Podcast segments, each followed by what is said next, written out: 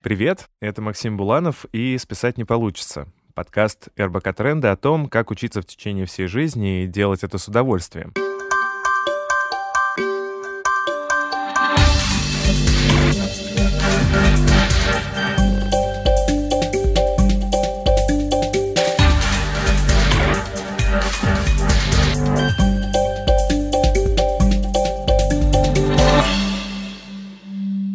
Каждый выпуск мы приглашаем гостей, чтобы разобраться в концепции lifelong learning и поговорить о том, как проектировать свою индивидуальную образовательную программу. Со мной сегодня в студии Варя Королева и Филипп Вольнов. Ребята, привет. Привет. Привет, привет. Спасибо большое, что вы согласились поучаствовать и поделиться вашими историями и опытом.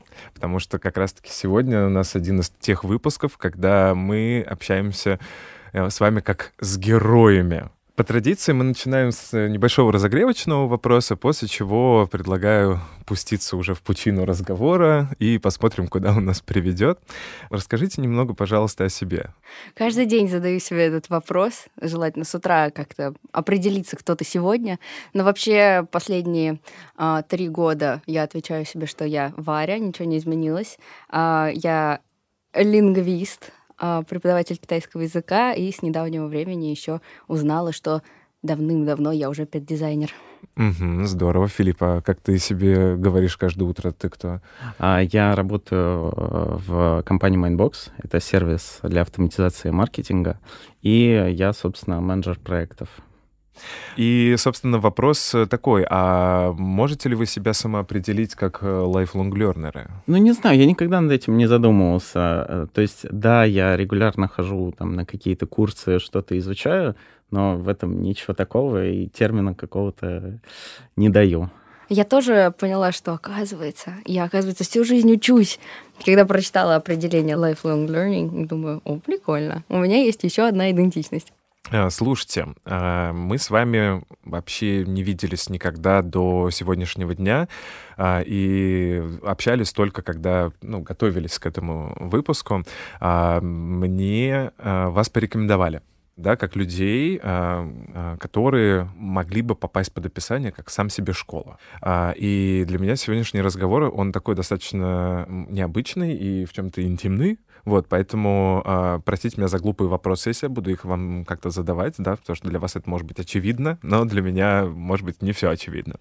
Какова доля вот в вашем образовании формального и неформального? Ну вот, вспоминая, наверное, с молодых ногтей до нынешних дней. Учились ли вы в школе? А если да, то до каких пор? Я так рада, что сейчас э, формального образования все меньше в моей жизни. Ну как, не то чтобы я прям сильно против него, но сейчас его вообще нет формального. Um, оно как-то уменьшалось, его концентрация в моей жизни в последние три года. Я училась в обычной городской гимназии до 16 лет до девятого класса. После девятого класса я сказала «адьос» и ушла на заочное обучение и на параллельное обучение в онлайн-школе Фоксфорд. Но я сменила школу на Институт Конфуция МГУ. Там я изучала китайский язык. Вот. В прошлом году я еще училась в Институте Конфуция РГГУ, и тогда поняла, что пора уже быть самостоятельным пловцом в китайском языке. Я уже в состоянии сделать это сама. Ага. Филиппа, как у тебя? Конфуция не было, как в сущности и школы целом. Я отходил первый класс, наверное, полгода. Ну, то есть у меня была музыкальная школа, но туда я пошел, потому что хотел. Глупый человек был, маленький. А, а потом уже вуз. Ну и дальше менее фундаментальные истории какие-то. Это какие-то профессиональные курсы, например, э, фитнес-тренер. Мы живем в, во время, когда есть большой тренд, что школьники уходят из школы. То есть э, в разных регионах по разным причинам э, многие семьи забирают детей из школ, для того, чтобы обучать их либо на заочке, да, то есть формально ходить в какую-нибудь онлайн-школу, или ходить в семейные классы, или вообще э, заниматься анскулингом, да, то есть э, когда мы вообще не имитируем никакую школу, у нас нету ни уроков, и весь мир наша школа, да, и когда человеку будет действительно нужно что-то выучить, он это выучит, э, несмотря ни на что. Вопрос такой, да, вот где вот эта граница между между «с меня хватит» и «мне достаточно»? Просто когда наступает «с меня хватит», там где-то рядом впереди уже может быть и «мне достаточно». Но стоит стремиться к тому, чтобы «с меня хватит», конечно, не встречалось в образовании, потому что это дело такое неблагодарное. Можно раньше времени бросить, когда еще недостаточно, а ты уже бросил. Ну, когда ты принимала решение э, оставить э, школу очную, да, и перейти на заочное обучение, это была ситуация с чем связана? О, это решение, на самом деле, пришло намного раньше, чем наступил девятый класс. А у меня родители продвинутые, и они говорят, дочь, тебе явно не нравится учиться в школе. Я говорю, да, ребята, вы хорошо меня видите. А что значит продвинутые? Ну, то есть э, не воспринимают, э, допустим, э, даже тот же анскулинг или хоумскулинг как что-то опасное, они точно знали, что их дочь справится. Вот, и они говорят, нам явно не видно, что тебе не нравится. Я говорю, правда не нравится.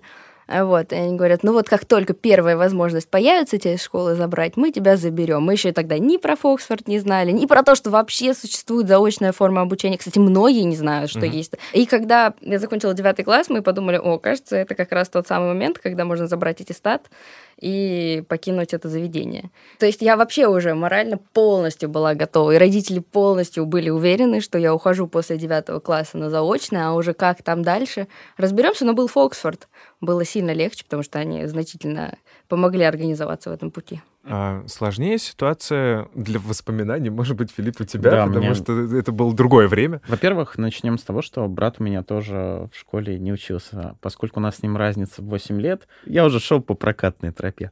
И это первый момент. А второй момент, вообще, а изначально родители хотели меня в школу отдать, ну и я, соответственно, поступил. Первый шок у родителей наступил, когда в школе сказали, ты левша?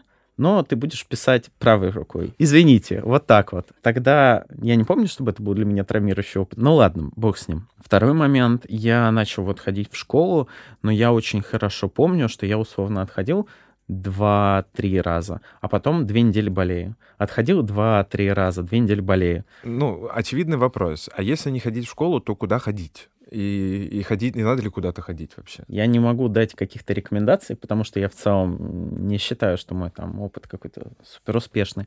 Но я могу сказать, что э, я занимался с репетиторами, и в принципе это было достаточно комфортно. Вот частные преподаватели, угу. они просто приходили, у них э, понятные цели, им не нужно какую-то школьную программу мне рассказывать. Угу. Вот я должен делать раз, два, три, четыре, там, не знаю, по математике. Ну а сколько у тебя Все было репетиторов? Слушай, да не супер много, потому что я, например, не занимался по русскому языку, да, там репетитора у меня не было. Я не занимался литературой. У меня были вот там на точной науке в основном. Я все еще гуманитарий, я ничего на самом деле по итогу не смыслю ни в математике, ни, не знаю, ни в геометрии, ни в химии, но тем не менее вот по таким предметам у меня были преподы. А значит, ты игнорировал эти предметы, по которым не было репетиторов, или ты сам чем-то занимался? Ну, например, что нужно делать, чтобы предмет литературы знать? Просто читал книги, ага. вот, и у меня почему-то никогда не было проблем с русским языком. В общем-то, моя первая работа, она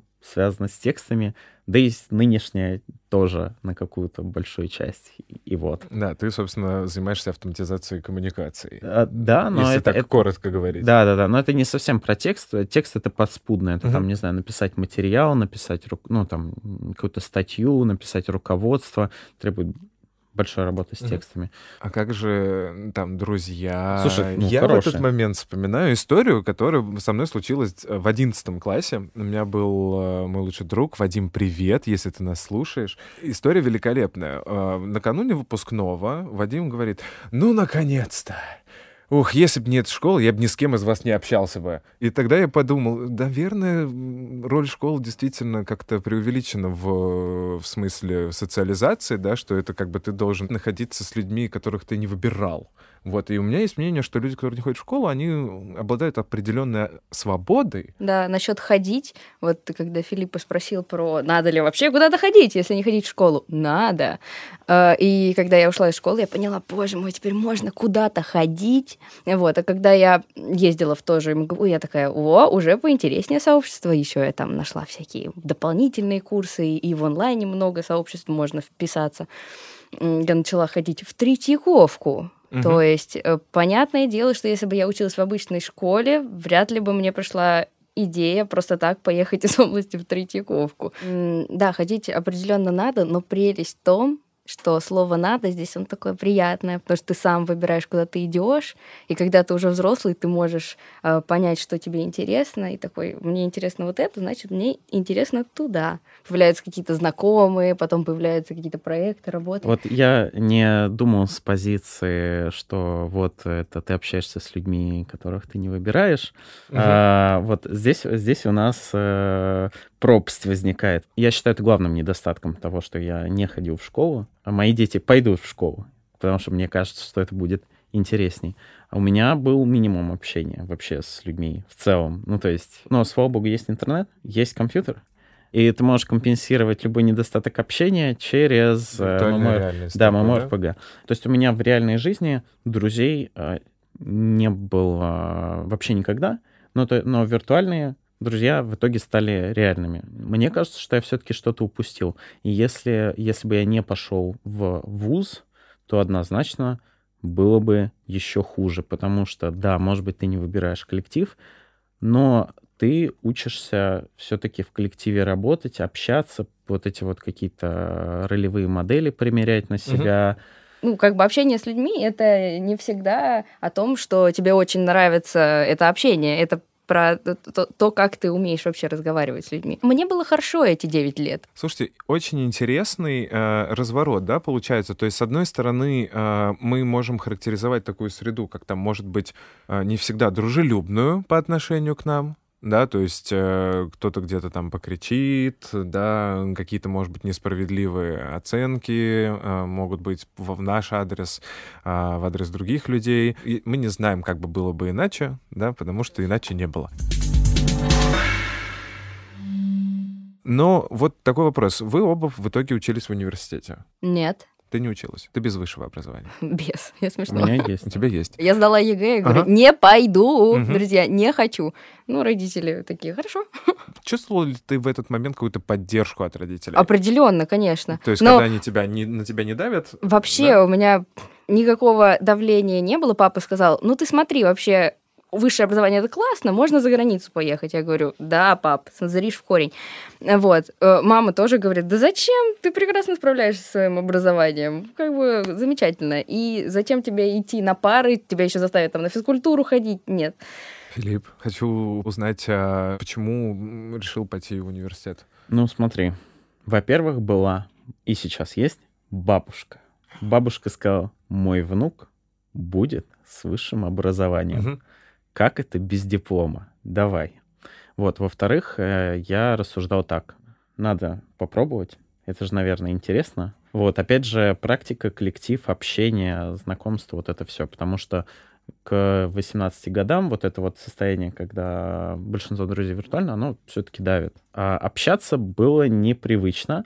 То есть, во-первых, противоположного пола очень много, а у меня никакой практики общения с девушками не было вообще. И это, кстати, еще один недостаток, э, когда ты учишься дома. Интересный поворот получается у нас, да? То есть э, начал э, с пробы и втянулся. Для меня было очень важно, что вуз не мешал работе. Угу. Вот, то есть я подумал, бабушка хочет диплом, и мне это, в принципе, тоже полезно. Да, а, работе не мешает, почему бы и нет. А надо сказать, что а, на своем, сейчас, получается, в своей группе я с женой познакомился. То есть можете ли вы тогда про себя сказать, что вы капитаны своей образовательной программы? Ну вот потому что да. звучали мамы, папы, которые не мешают, бабушки, которые говорят, давай все-таки дипломчик там, да. Но вот э, сумма вот ваших решений, при, которые вы принимали, позволяет мне предположить, что вы все-таки капитаны своей образовательной программы. Ну, ну то есть смотри, не я же принял решение из школы уйти. Угу а это довольно значимый период жизни, да, это сколько, 11 лет угу. получается, так что не в мою пользу счет. Ну, то есть это был такой, ну, пиночек, да, то есть, типа, ты не пойдешь в школу, но вот в тот момент, когда ты учился а, в свою подростковость там и прочее, или ты не учился в то время, у тебя не было образовательной программы? Ну, вроде была, ну, репетиторы не, не, были. Репети, там, репетиторы да? были, но репетитора тоже все-таки мама менеджерила, ага. я тут ага. понимаю. А было ли что-то... Ну вот, вот после, ну вот институты после, угу тогда уже, конечно, да. То есть, То есть тогда ты прям взял руль в свои руки и да. порулил в университет. Да. Окей. Мне кажется, лет до 16, как раз до 15 я особо не задумывалась, что... Да, конечно, мне нравилось все кружки и секции, куда я ходила. Я уставала, но мне нравилось.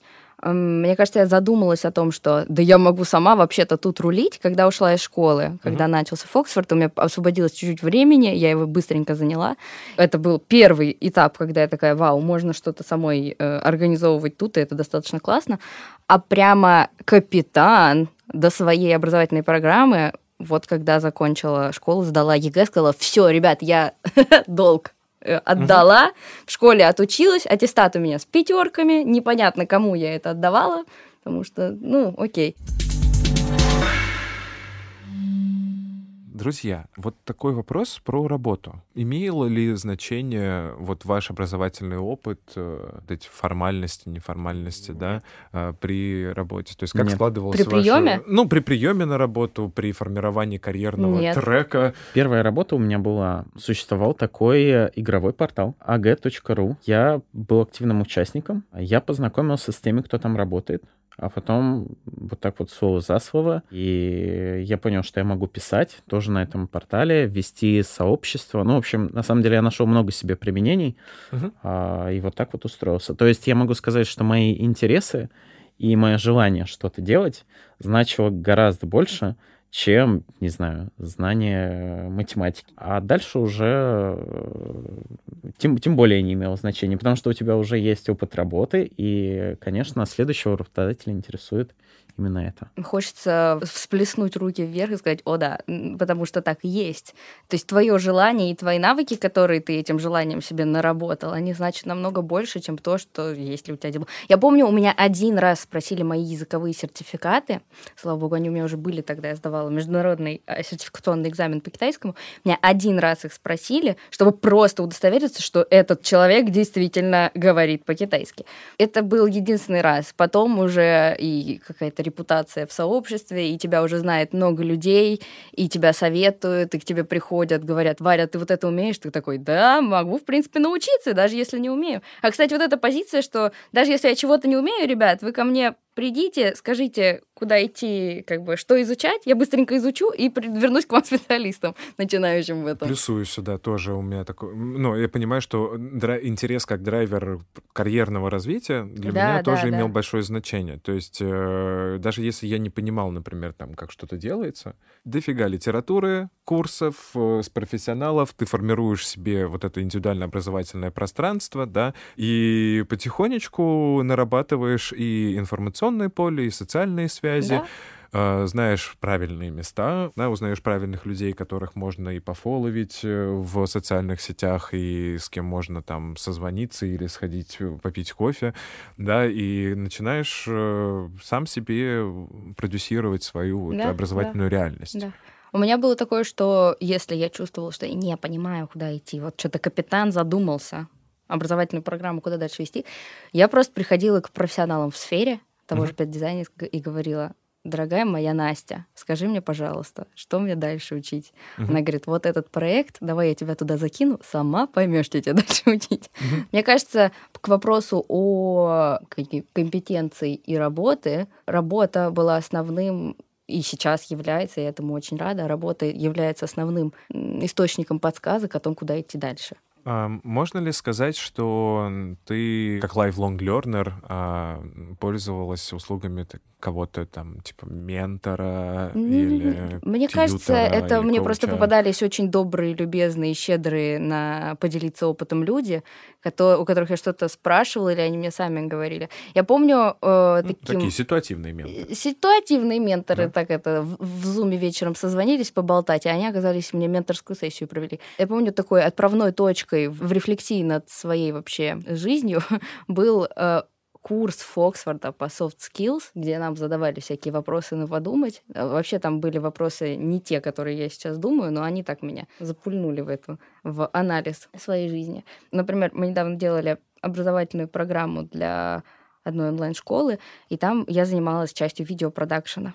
Я создавала графику для видео, и что-то я разошлась и немножечко сделала мультиков там. Я поняла, что я хочу изучить анимацию. Я уже там и курсы нашла, и примерно прикинула, как, в какое время я этот курс буду проходить.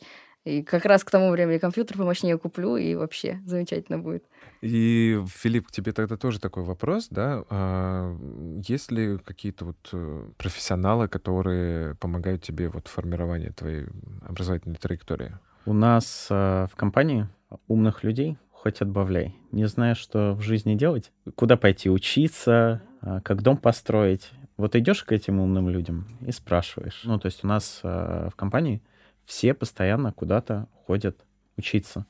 И набирается база хороших мест, там, хороших курсов, э, все готово. Просто выбирай, что тебе нужно. Ну, то есть это такая библиотека курсов. Ага. Вот, учи, что хочешь. А, ну, в принципе, мы живем во время победившего коннективизма, да. Mm-hmm. Вот э, раньше вот э, стремились к коллективизму, да, а вот э, благодаря лаборатории образования MIT э, появилось слово вот коннективизм, да, что мы вообще все друг другу узлы одной сети, да, и э, та же книжка про там э, важные годы, где конституируется идея, что сила слабых связей имеет значение, mm-hmm. да.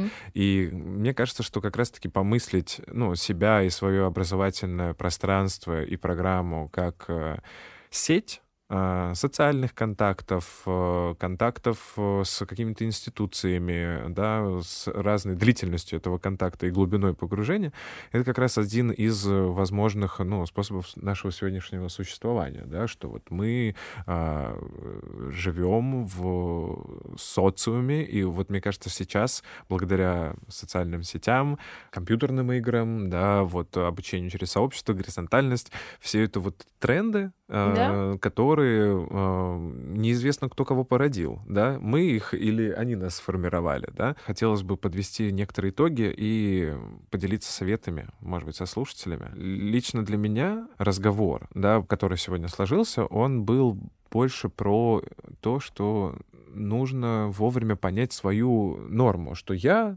есть норма. И не всегда общепринятый образовательный сценарий это сценарий для вашего праздника. Он может так, отли- для вашего праздника подходить. жизни. Просто надо подумать, подходит он мне сейчас отлично или нет.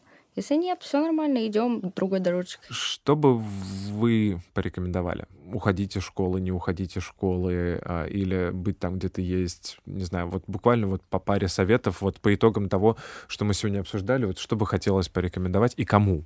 Потому что нас слушают разные люди. Я много работала с детьми, которые учатся на домашнем обучении. Родителям хотелось бы посоветовать, если вы забрали ребенка из школы, и вы видите, что он как-то засиделся дома, отправляете его куда-нибудь э, общаться с людьми на какие-то кружки, секции, экскурсии, неважно. Взрослые люди, не взрослые любые. Э, школьникам я хотела бы посоветовать, если вы чувствуете, что вы можете, вот мне кажется, это тоже была такая большая, э, большой инсайт у меня был. Я понимала, что я могу могу сделать лучше, чем мне сейчас предлагают. Угу. Я могу организовать свой учебный процесс намного более эффективно, интересно и полезно, чем мне сейчас предлагают. Если вы чувствуете в себе такую силу, что вы справитесь, а если вы не справитесь, вы знаете, куда пойти, забирайте документы, уходите на заочное и занимайтесь тем, чем вы хотите заниматься. Хотите языки учить, учите языки сами, занимайте приятных репетиторов. Мне кажется, самое главное — это думать не о том, что у меня будет какая-то бумажка, и эта бумажка мне поможет. Да я сам себе помогу. Какая бумажка? Не бояться думать о том, что тебе нужно, и все получится. Я больше скажу тем родителям, которые принимают решения в школу, не в школу, дома, не дома важно учитывать не столько знания, то есть типа получит ребенок знания, не получит, это не так страшно. Любые знания, которых не будет не хватать в жизни, их можно наработать, пойти на курс, не знаю, еще куда-то и получить, прочесть книгу, опять же. А, а вот э, коммуникационную часть, ее важно учитывать, возможно, даже важнее. Но ее можно компенсировать. Это кружки по интересам. В принципе, любые какие-то занятия, хобби, потому что это в том числе поможет понять, а что интересно, собственно, в жизни. А, нужно дать попробовать все, возможно, даже немного навязать, но чтобы принимал решение нравится, не нравится, уже самостоятельно. Вот это ключевое. Друзья, с нами сегодня в гостях э, была Варя Королева и Филипп Вольнов. Э, в следующем выпуске мы продолжим знакомиться с тем, как же люди выстраивают свою индивидуальную образовательную программу. Э, напомню, что списать не получится, но у вас точно получится послушать этот и другие выпуски нашего подкаста. Подпишитесь, пожалуйста, на нас в Apple Podcasts, SoundCloud, Castbox, Яндекс Музыки, где бы вы ни слушали подкасты, наверняка мы там будем. А, пишите отзывы, ставьте оценки. Нам будет приятно узнать вашу обратную связь. И заглядывайте на РБК Тренды образования. А, мы выкладываем там полезные материалы к каждому выпуску. Там же можно почитать рекомендации от наших э, гостей, экспертов и еще кучу интересного всего. До связи. С вами был Максим Буланов. Thank you.